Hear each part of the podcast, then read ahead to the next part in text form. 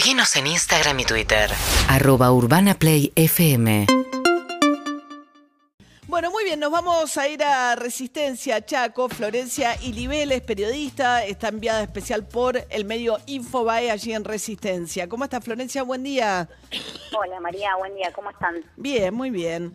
Bueno, contanos, vimos ayer una marcha importante, ¿no? Nuevamente en Resistencia, encabezada por la mamá de Cecilia.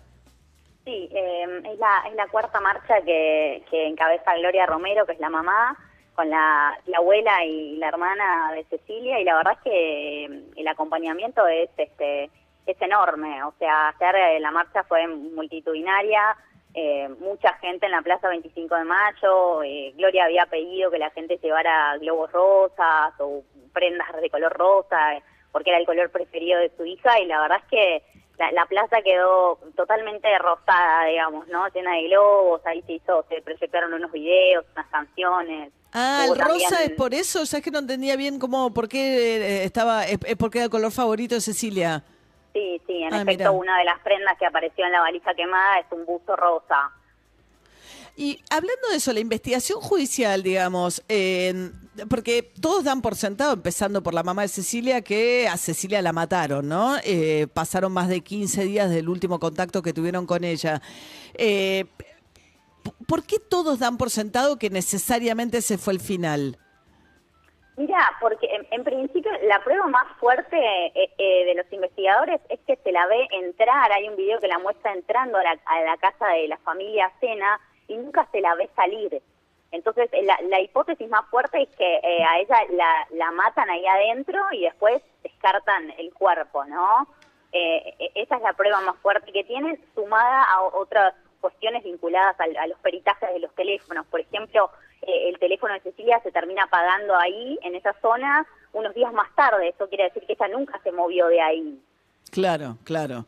Y eh, lo que puede ser que hayan variado la hipótesis que originalmente creían que el autor del asesinato podía ser César y ahora lo- lo- algunos investigadores tienden a creer que pueden haber sido los padres de César y no que aparecieron como para encubrir a César. Mira, eh, en, la imputación original es este es, es César imputado por femicidio y los padres como coautores. O sea, eh, en principio eh, sería eso, él la mata con ayuda de los padres. ¿Por qué la matan? Eh, bueno, ahí hay toda una cuestión vinculada a, algo, algo vinculado al dinero, ¿no? Una cuestión económica. Aparentemente, bueno, todo se desencadena después de que ellos firman el divorcio eh, y, hay un arreglo económico que hacen a partir de ahí donde ella recibe una suma de dinero más otras cosas. Y aparentemente, por lo que declara en su testimonial César, eh, ese día fueron a la casa de los padres a pedir plata. Cecilia quería, según César, que él le pidiera a la madre, no sé, 400 mil pesos. Y bueno, eh, él dice que no, eh, la, la madre también dice en su testimonial que ella dijo que bajo ningún punto de vista le iba a dar esa plata. Y bueno, y después no se sabe más de Cecilia, digamos. Habría un móvil económico. Ah, y, y- y los abogados de los padres y de César es el mismo? Pregunto para ver si van a diferenciar sus estrategias o se van a defender los tres juntos. No, para nada. El, el, el abogado el abogado de Emerenciano y Marcela Acuña es un reconocido abogado de acá. Ahora no puedo recordar con precisión el nombre, pero no es el mismo que el, eh, no es el mismo que el abogado de César. César, eh, eh, César, el problema que tiene es que ya pasó más o menos por cinco abogados. O sea, es como que agarran el caso y lo sueltan. Tuvo defensores oficiales y ayer asumió su nuevo abogado de apellido Osuna. Ajá. Claro, porque va, digamos, porque nada, uno imagina por ahí que los tres juntos, siendo familia, se defenderían juntos. No. Eh, No. Claro. No, no. No. A los padres los defiende Juan Carlos Saife, que es este un, un reconocido abogado de acá de, de Resistencia. Eh, y, y César, y no, y él el primer día, bueno, cuando yo llegué y les estaban tomando declaraciones eh, eh, la semana pasada, el martes, él dijo que solamente iba a defender al matrimonio. Mira, y estamos charlando con Florencia Ilvele, que es periodista enviada de Infobae a Resistencia Chaco. Florencia, con relación al vínculo de, de Capitanich con el matrimonio Sena, ¿no? Uno ve por ahí imágenes del barrio que construía, tenía una escuela ahí adentro. Lo que dijo Capitanich es que él iba y fue padrino de matrimonio, como lo es de muchos matrimonios, que esto es un hecho policial y no político. Estando ahí en Resistencia, ¿se nota, digamos, una presencia territorial del armado de escena con fondos públicos, eh, ¿no?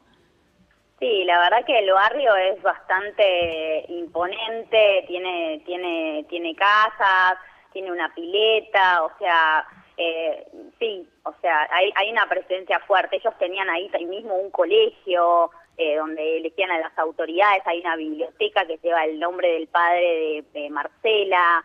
Eh, sí, es, es, es, una es, imponente realmente. O sea, es un barrio de, digamos, me parece que son unas tierras que le da, ¿no? La provincia y construyen en ese barrio con eh, ayuda social, viviendas y como una especie de, de, de, mini comunidad.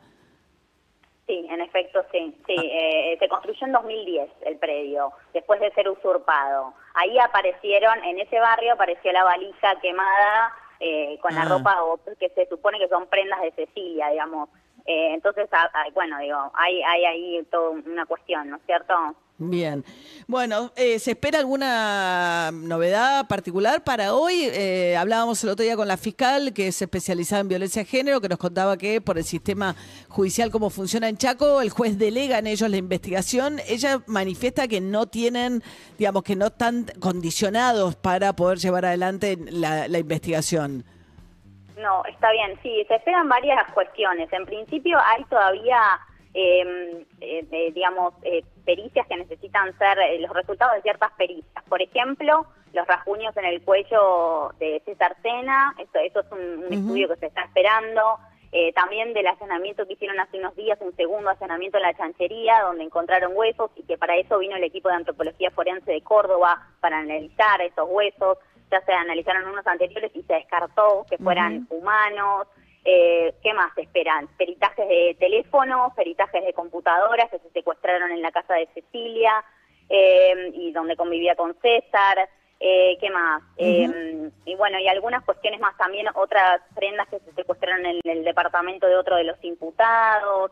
Sí, hay varias, hay y los de la valija, ¿no? Que también la familia de ella tiene que ir a reconocer, a ver, este, a ver si reconocen algo. Pues entre hoy y mañana, dijeron desde la fiscalía hay varias puntas que puede ser que esta semana vayan destrabando algunas cuestiones, pero bueno, ayer quiero quiero quiero decir esto que es importante, eh, el gobierno, bueno, publicaron en el boletín oficial el Ministerio de Seguridad eh, una recompensa de 5 millones de dólares a quienes aporten datos que remitan a, dar con el paradero de Cecilia. Bien. Así que está eso también. Florencia Ilvele, periodista enviada de Infobae. Muchísimas gracias, Florencia. Por favor, María, un beso a todos. Un beso, hasta luego. Pesos. Pesos, 5 millones, de pesos, ¿no? Síguenos en Instagram y Twitter. Arroba Urbana Play FM.